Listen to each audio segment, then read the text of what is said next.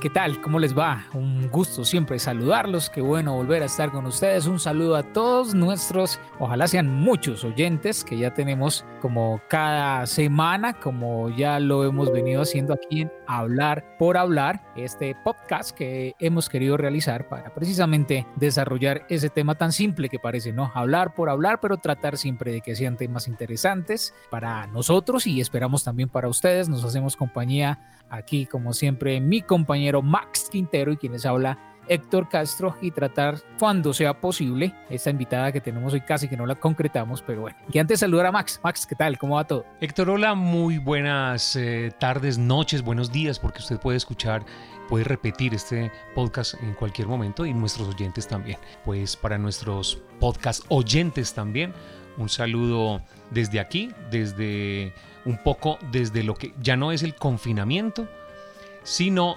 desde el toque de queda, que ya empieza el toque de queda donde estoy en este momento, de 7 de la noche a 5 de la mañana. Así es, Max, estamos ya en esa etapa que, bueno, no se ve futuro próximo. Yo creo que entre va pasando más los días, eh, va a seguir más complicado. Hoy es 10 de agosto, precisamente cuando estamos grabando este episodio, y por lo menos en nuestra ciudad, en Manizales, la cosa está complicada, con récord de contagios cada día. Este fin de semana pasado casi 100, hoy también la cifra fue muy amplia, así que no vamos a poder entender. Y bueno, también como lo hemos dicho desde el principio, la idea no es hablar del tema que hablan todos. ¿Qué vamos a hablar hoy? Tenemos una gran invitada, es una persona que tal vez no conozco mucho tiempo, pero pues de esas personas que con solo conocerla unos minutos percibe su encanto, su carisma, su don de gente cada vez que la veo me complace mucho hacerlo, de esas personas que cuando uno la ve se alegra de verla, de poderla saludar, de poder compartir un momento con ello, de sus lindas palabras, de su muy especial manera de hablar. Me encanta mucho de ella su forma pausada de hablar las cosas, de contarlas, de compartir con uno, de hacerlo sentir uno muy bien, esté o no esté en su casa. Eso en el campo personal. Y como artista, pues es estupenda. En mi emisora, en Radio Cóndor, pues su música suena bastante eh, sus canciones, sus interpretaciones, sus composiciones y los temas que ella interpreta de otros artistas pues hacen parte fundamental de la programación habitual de mi emisora, donde la música folclórica colombiana, la música andina colombiana tiene un espacio muy grande y donde también pues no solo en mi emisora obviamente, sino en muchas su música es sobresaliente, es profesora de música. Bueno, yo dije lo que yo pienso, ahora usted puede decir Max el nombre de quién se trata y la acaba de presentar, ¿le parece? Sí, Héctor, mujer, madre, cantautora, compositora, profesora, próxima a pensionarse. Y hermana, obviamente, con nosotros está en esta noche de podcast en Hablar por Hablar, Adriana Quintero. No, pues qué emoción para mí esta, esta presentación tan espectacular. Héctor, muchas gracias. Max, muchas gracias por esta invitación. Hablar por hablar. Bueno, qué bueno, es, es, es un súper programa. Yo diría que canto más que hablar, pero de todas maneras es muy interesante también eh, sacar esta voz para, para hablar por hablar. Pues no, de pronto un día eso hacemos con Max el cantar por cantar, ¿no? No creo que nos salga muy bien, pero bueno, ¿por qué no? Con lo que dijo Max al final, entonces empecemos como esta charla, me parece a mí, no digo cansada, pero ya es hora de, de dejar la, la docencia, ¿ya está pensando en eso, Adriana? Pues sí, yo pienso que ahora con todos estos rollos que tenemos, que no queremos mencionarlos, o sea, la palabra que no se debe pronunciar, pues uno se da cuenta que realmente la vida pues como que pasa tan rápido, es tan corta y uno a veces se sumerge como en el trabajo y en esta carrera tan grande de, estar eh, trabajando y consiguiendo lo uno, lo otro y cuando llega el momento de retirarse y uno pues lo puede hacer, pues yo pienso que hay que aprovechar aprovechar al máximo, trabajar para uno, para las cosas que a uno le gustan, los sueños que ha tenido. Entonces, ay, me parece una época muy, muy interesante y hay que aprovecharla, definitivamente porque creo que lo que lo dije bien, no retirarse de la docencia tal vez, porque pues la música creo que difícilmente la dejará algún día. Sí, exactamente. Sí, retirarme de la docencia y dedicarme más como a, mi música, como a eso que puedo hacer, que puedo escribir, que puedo hacer como ya sin afán, sentarme y, pensarlo más, ¿no? Entonces me parece como que es una época muy para mí. He descubierto desde hace dos años que que me gusta pintar, entonces me puse en, clases de pintura con una gran amiga acuarelista y entonces estuve ya un año y medio con ella pintando y es también como eso, dedicarme a esas cosas, me parece muy bueno y pues las personas que están llegando a este momento y a este día creo que lo deben aprovechar sin, sin castigarse y sin pensar pues que uno tiene que trabajar hasta que tenga 80 años o hasta el día antes de morirse. La verdad, debemos aprovechar cada momento que nos va brindando la vida y pues retirarse del trabajo y dedicarse uno a sus cosas me parece genial. Y además uno viéndolo a Adriana desde la barrera ve que lo, esto de la docencia debe ser muy estresante, debe cansar mucho uno Mm, se encuentra en la vida pues con muchos personajes, amigos, ex profesores que también apenas tienen la posibilidad como que se retiran, ¿no? Debe ser muy agotador andar mucho tiempo en esa hermosa labor, pero que reitero debe ser muy agotadora. Sí, mira, la docencia definitivamente es una misión muy grande es entregarlo todo por casi nada, porque pues tristemente los docentes no están muy bien pagos, tanto a nivel gubernamental como a nivel de colegios particulares. Es una alegría, la verdad, es una cosa que solo los profesores creo que los podemos entender. Yo siempre he trabajado con niños pequeñitos de edad preescolar, me encantan. Además, soy educadora preescolar, aparte de haber estudiado música también. Entonces, y ahorita pues se puso muchísimo más complicado, la verdad, porque para mí y creo que para toda la gente de mi generación, para los profesores de mi generación, fue un reto mucho más grande que el de, de los profesores más jóvenes, porque nos tocó aprender a, a las carreras, eh, toda esta parte en, el computador, todo esto, esto fue una locura, o sea, fue en dos, tres semanas inventar y, mirar y, y, buscar cómo le llego yo a mis alumnos con toda esta problemática de que no te escucho, te quedaste paralizada. Esto es una locura, o sea, todas las parodias y las cosas que han hecho alrededor de esta educación. Eh, los colegios y todo, yo sé, y el gobierno, todo el mundo está haciendo pues un gran esfuerzo para que las plataformas sean mucho mejor. Ahorita los profesores están estudiando, el desgaste es impresionante porque no es solo la, preparación de todas tus clases, sino dar la clase, luego esa retroalimentación con los niños, si aprendieron, no aprendieron, las evaluaciones. Pero creo que todos hemos ganado porque tanto los, los, niños y los jóvenes en los colegios, en las universidades, nos adelantamos. Esto era una cosa que seguramente se veía venir, pero no así, es que nos llegó de un día para otro. Entonces también ha sido un enriquecimiento tanto para el cuerpo docente, para directivos y para todas las personas como para los alumnos. Yo pienso que en vez de retroceder, nos dimos unos pasos agigantados. Una vez pase todo esto, porque no hay mal que dure 100 años ni cuerpo que lo resista, toda esta generación, pienso yo que va a ser una generación súper pila, guerreros, que van a tener como todo este material a su alcance y pues no, eso me encanta, o sea, me encanta, me encanta en la medida pues de lo, todo lo que va a pasar, pero yo estoy feliz porque puedo decir chao a todo esto tan difícil y voy a dedicarme a mí.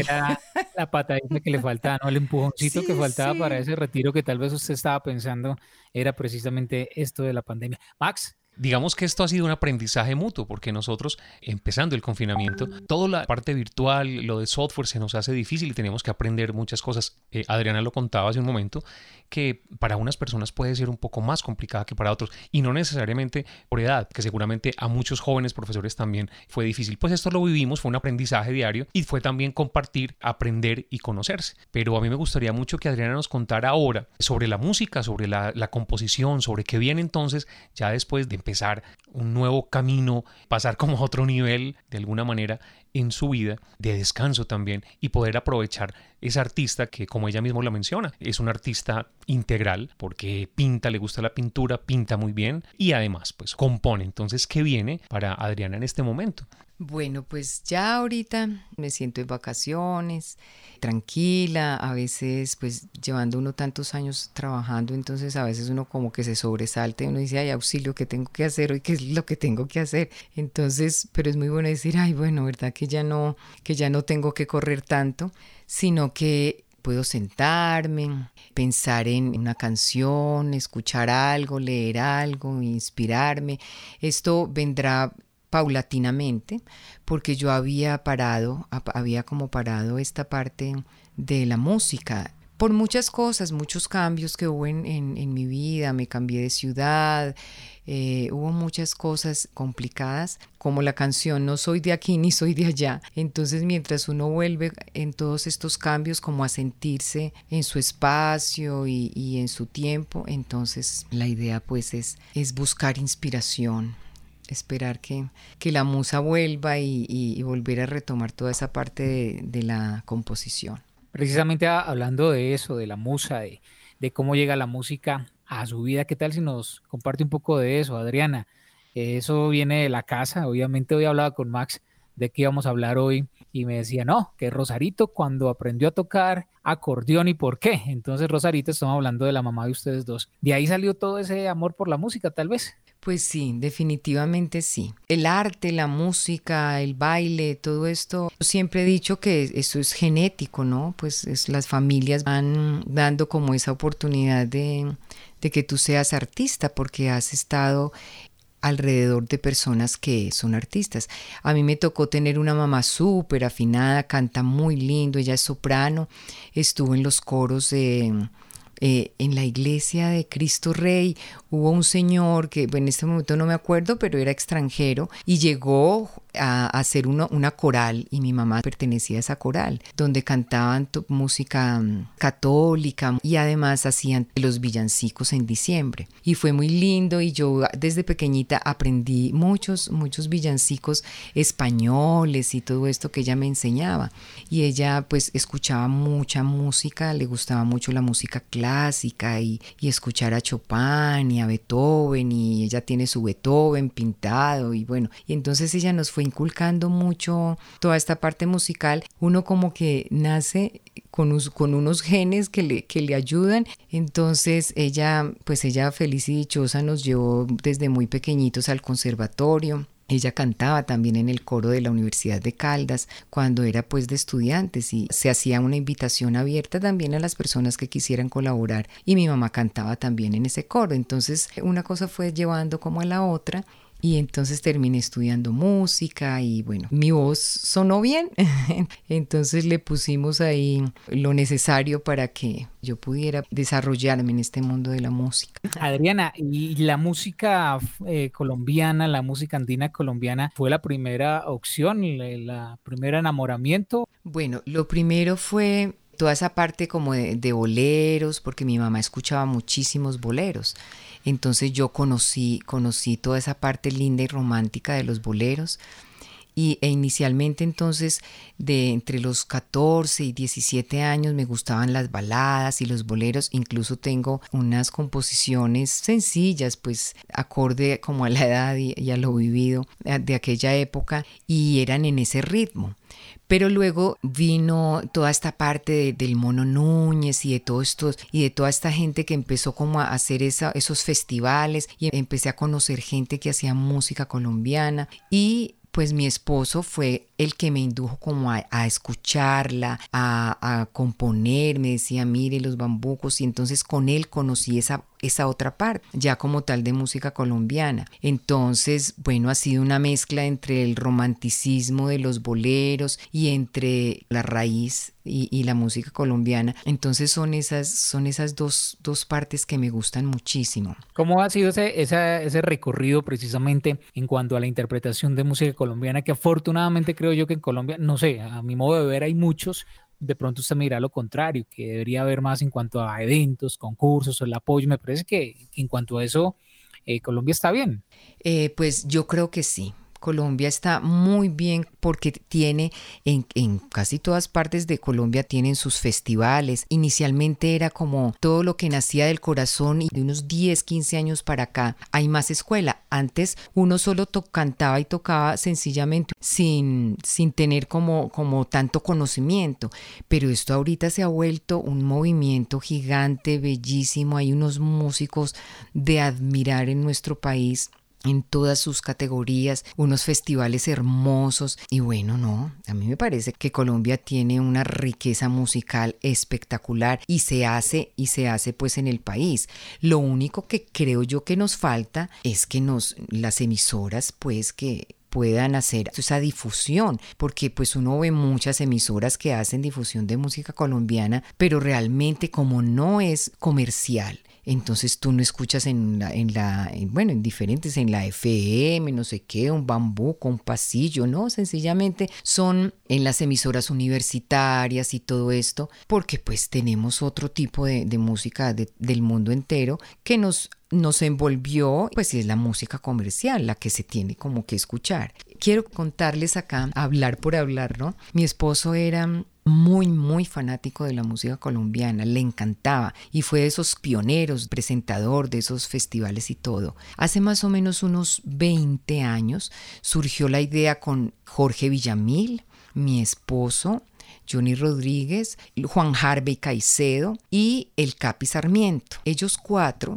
licitaron para hacer una emisora que se iba a llamar Bambuco FM Stereo. Y tristemente, pues no ganaron esa licitación. Algo pasó con la emisora y ese era el sueño de él. Y eso me parecía genial. Imagínate Bambuco FM, donde todo el día escucháramos música colombiana de todo, de todo nuestro territorio. Eso fue una cosa muy linda. Desafortunadamente se quedó ahí, solo como en el gran sueño. Adriana, y además que eh, a diferencia de, por ejemplo, no sé, el bolero no es como tan tan de renovarse, o cómo decirlo, como de que salen nuevas canciones, hablando pues solo del bolero, ¿no? Uno siempre escucha el bolero y siempre piensa es como en las canciones, que ya eche los mismos boleros. A diferencia de la música colombiana, que ahora uno tal vez llama música andina colombiana especialmente, que se está renovando y que cada rato y cada tanto hay nuevos artistas, nuevas composiciones y como usted lo dice que tienen ese, ese escenario pues permanente casi todo el año de estar precisamente presentándolas en esos festivales, así que la música colombiana, la música andina colombiana especialmente, pues está renovando, o sea, hay música nueva toda hora. Es cierto todo el tiempo. Los festivales ayudan muchísimo porque convocan, eh, hay premiación, entonces eh, hay un grupo muy grande que yo diría que prácticamente viven de festival en festival. Se ha vuelto como su carrera, preparar obras y, ir a este, ir al otro y ganar aquí, en el otro quedan de segundos, en el otro de terceros, vuelven y ganan. Ahorita en el Mono Núñez vi con gran agrado que las personas que ya han trasegado tanto durante el Mono Núñez y han ganado y todo eso fueron fueron eh, jurados ahora.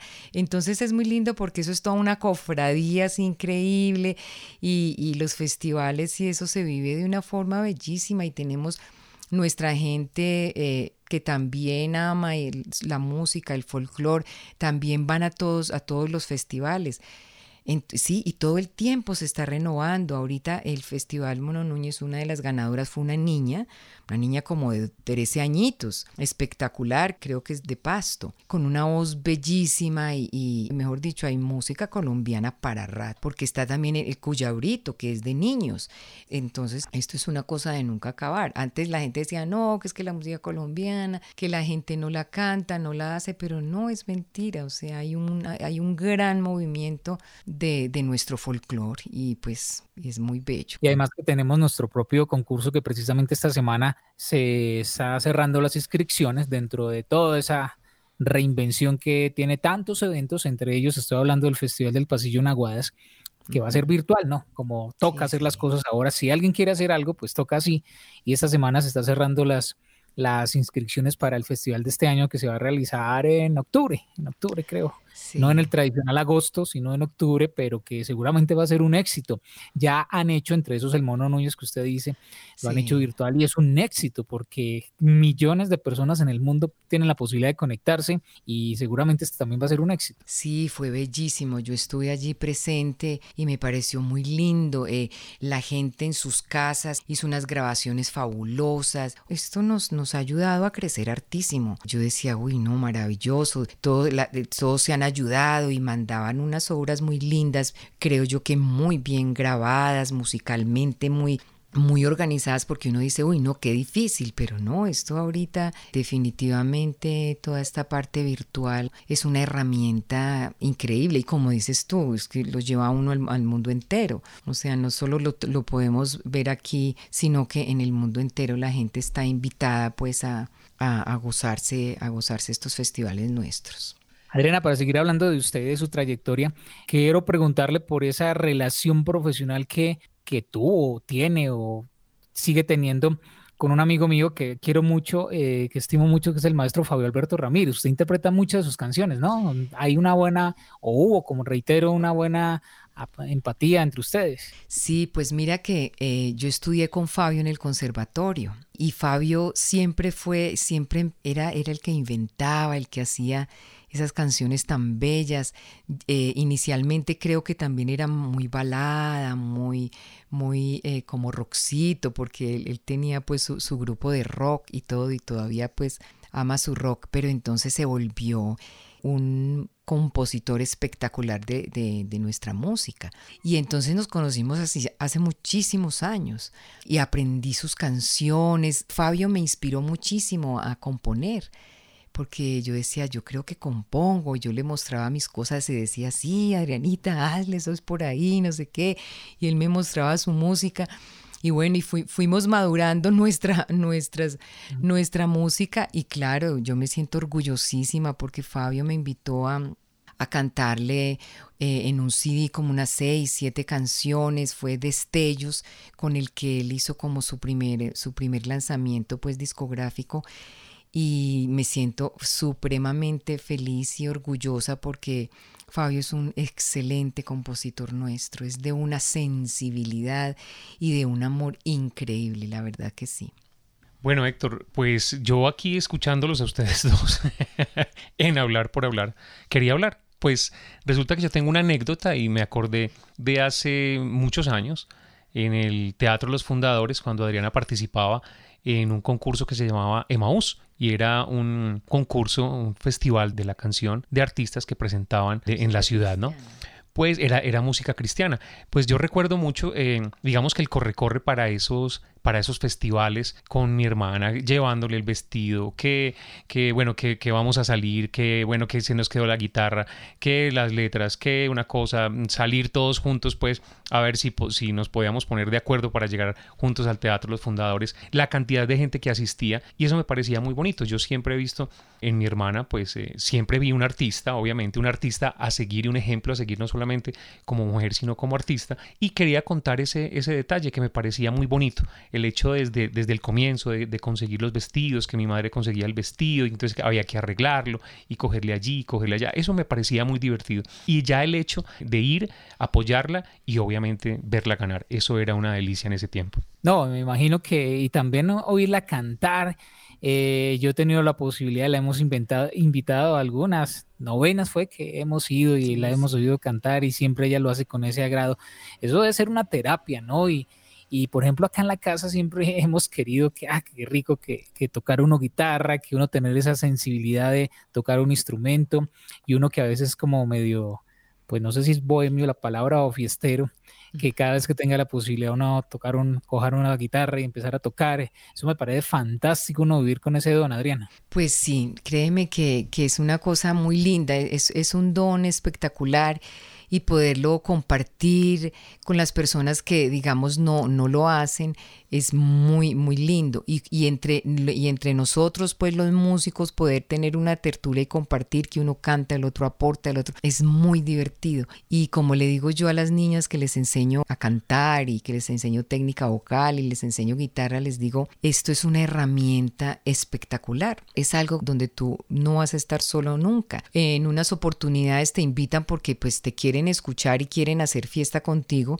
En otras oportunidades te invitan, pero saben que, que tú vas definitivamente vas a hacer esa fiesta y eso a mí me parece espectacular, de verdad. Sí, que sin duda eso, eso es algo maravilloso. Y definitivamente ahora que usted nombra eso, la docencia, ya no, no más, o tal vez una clase particular a la semana, o no, definitivamente eso ya va a estar a un lado. Pues Todavía, todavía sigue uno allí dando clases, clases particulares de voz y de instrumento, pero definitivamente pienso que yo me dediqué más a la docencia que a mi carrera musical pues mis amigas y muchas personas que a uno lo conocen, pero usted por qué no cantó más, por qué no hizo más, me fui más por la parte de la docencia. Creería yo que porque me sentía más cómoda económicamente hablando, era como mi trabajo. Lo otro lo veía más como mi hobby no tanto como el trabajo, pero donde yo hubiera puesto en primer lugar esto, pues quizás hubiera sido muchísimo más, más gratificante y tendría más, más canciones en mi haber. Bueno, Héctor, entonces, ¿qué le parece si cerramos con una de sus canciones y que Adriana nos cuente esta canción, que es una canción que me parece además eh, muy linda, eh, su letra, y también que otros artistas de vientos, también eh, artistas vocales la han grabado. Y se llama Como antes, si mal no estoy, seguro no voy a estar mal, es un pasillo. Despedime de ella, decirle a Adriana que muchas gracias, Adriana Quintero Aristizábal pasó hoy, queríamos desde hace muchos días hablar con ella en este ejercicio que hemos empezado Max y yo, en este cuento de las redes, este cuento del audio, de la posibilidad de estar uno contando lo que quiera y en cualquier momento, pues queríamos tener invitados especiales y usted era una de ellas. Adriana, mucha suerte, seguramente si Dios quiere, como usted lo dijo, esto no va a durar toda la vida, nos vamos a volver a encontrar y qué maravilla poderla volver a escuchar y poder disfrutar de su compañía. Muchas gracias. No, muchísimas gracias a ti y a Max por la invitación. Me pareció bien interesante. Además que, bueno, hablé por hablar. Imagínate, yo pensé que no era tan buena hablando, pero me fue bien. Bueno, Héctor, entonces ahora sí, que Adriana nos cuente algo de la canción como antes y vamos a cerrar entonces con esta canción de Adriana Quintero en Hablar por Hablar. Bueno, esta canción nació porque una vez mi esposo me dijo, bueno, pero, pero tú no me has hecho ninguna canción. Entonces yo le decía, pero es que para que a mí me nazca una canción me tiene que pasar algo como, como complicado. Pero, pero aquí nosotros vivimos como tranquilos y, y bien. Entonces me tocó imaginarme como si ya estuviéramos muy viejos, como si ya estuviéramos muy, muy viejos. Me acuerdo que eso fue una tarde en mi apartamento que empecé como a cantar y ni era muy especial con eso. Con mi hija Juanita le dijo, bueno, vamos que su mamá como que va a hacer una canción. Se fue con ella para el parque y yo me quedé allí imaginando qué pasaría cuando ya uno esté viejo. Esa parte de, ese encuentro, de esos cuerpos ya haya caducado de alguna manera porque el amor de pronto se fue como convirtiendo en amistad, en, en otras cosas y se fue como dejando esa parte esa parte íntima como, como ahí, como ahí relegadita. Yo dije, ay no, terrible. Entonces, entonces fue como esa invitación a no dejemos, no dejemos que esto, que esto acabe. Los hijos ya están grandes, eh, van a tardar, podemos tener nuestros encuentros. Eso es más o menos lo de este pasillo.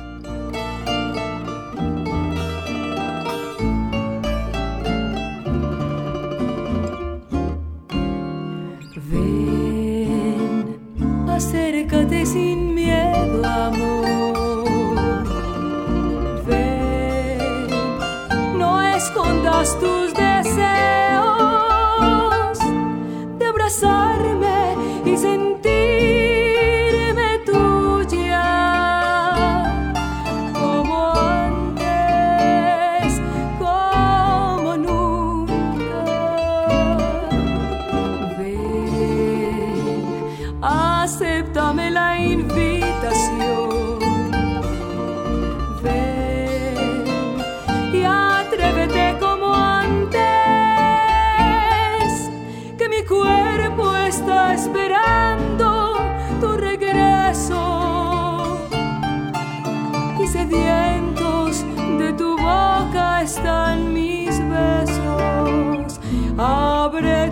y tu cuerpo y encuentra ese cuento que un día nos enloqueció de amor.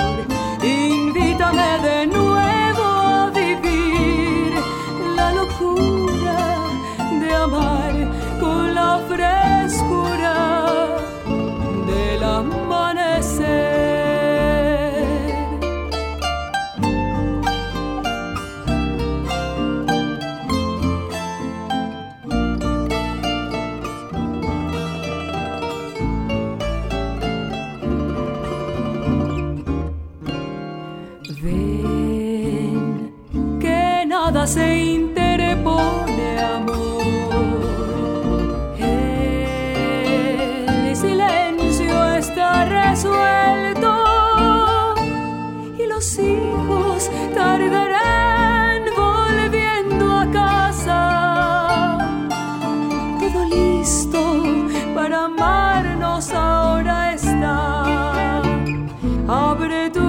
y tu cuerpo encuentra ese cuento que un día nos enloqueció de amor.